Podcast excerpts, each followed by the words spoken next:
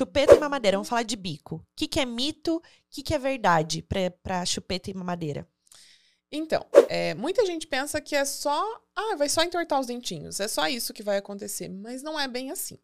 Então, a mamadeira, além dela promover o desmame precoce, então, um bebê que mama mamadeira e mama no peito, é, a gente sabe que tem mais chances de desmamar sozinho antes do tempo dos dois anos do que um bebê que só mantém o peito. E além disso, a chance dele ter contato com açúcar muito mais cedo é maior. Porque esses leites, essas fórmulas, enfim, composto lácteo, que agora está mudando de nome, é, eles têm açúcar na, na, na composição. Então é um leite um pouquinho mais docinho. E isso, para mudar para achocolatado, para mudar para um iogurte adoçado, é muito fácil. Uhum. Então, a mamadeira, é, ela também aumenta a, a chance da criança ter contato com açúcar frequente. Né? Porque depois a gente vai conversar que a cárie depende da frequência da ingestão do açúcar. Então, a mamadeira, além da deformação óssea, que eu já vou explicar com a chupeta, ela tem ainda esse, esse perigo.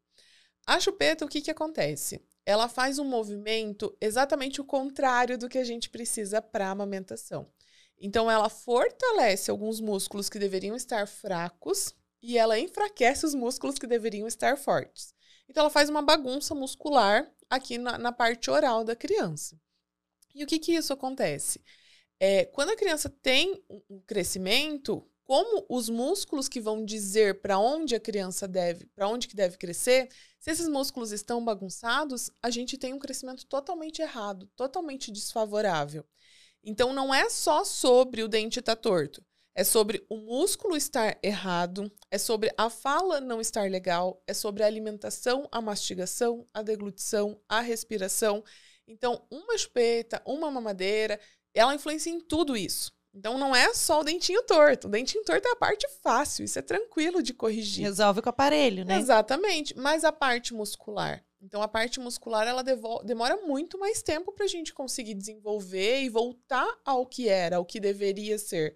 E muitas vezes, quando a gente faz né, a parte da fono, que daí vai reorganizar isso, já é tarde demais, já teve um crescimento deficiente dessa face, a, a criança já está com o céu da boca muito profundo, que vai atrapalhar na respiração, então não vai ser uma respiração tão tranquila quanto deveria ser.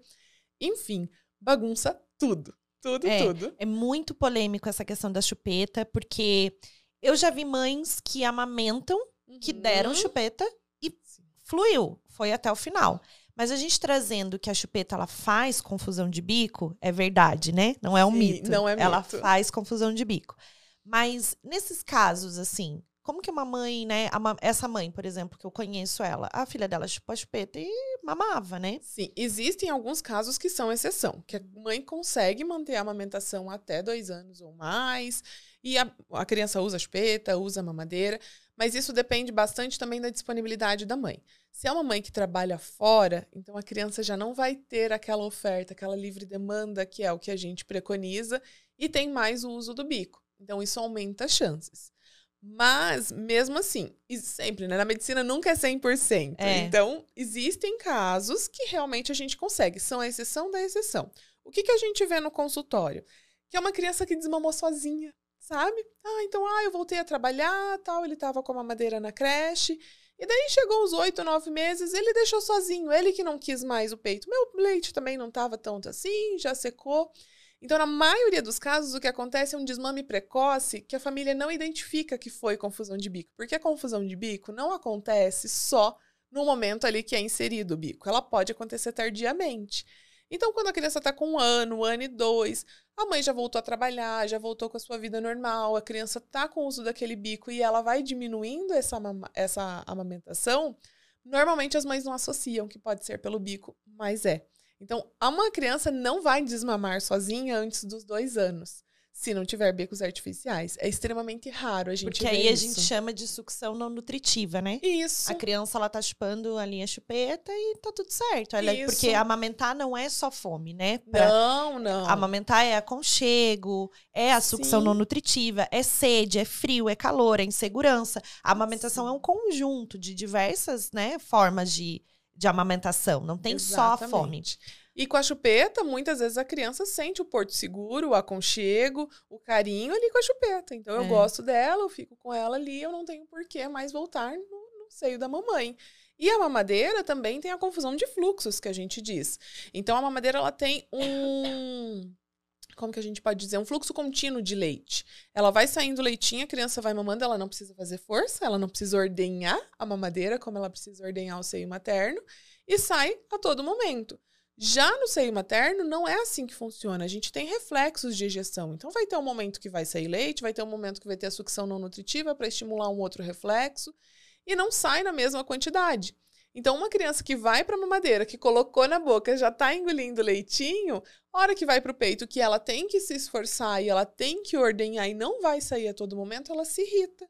Então, também, isso é outra coisa que a gente recebe muito em consultório. O bebê está irritado, o bebê está nervoso e as mães não, não fazem a ligação. Claro, elas não estão com a instrução disso. Quando a gente fala, eu falo, nossa, sabe que é verdade? Começou bem quando eu introduzi a chupeta mesmo. Então, o que, que a gente orienta hoje em dia? Não tenha em casa, né? Não tenha, porque toda família vai oferecer no momento de desespero.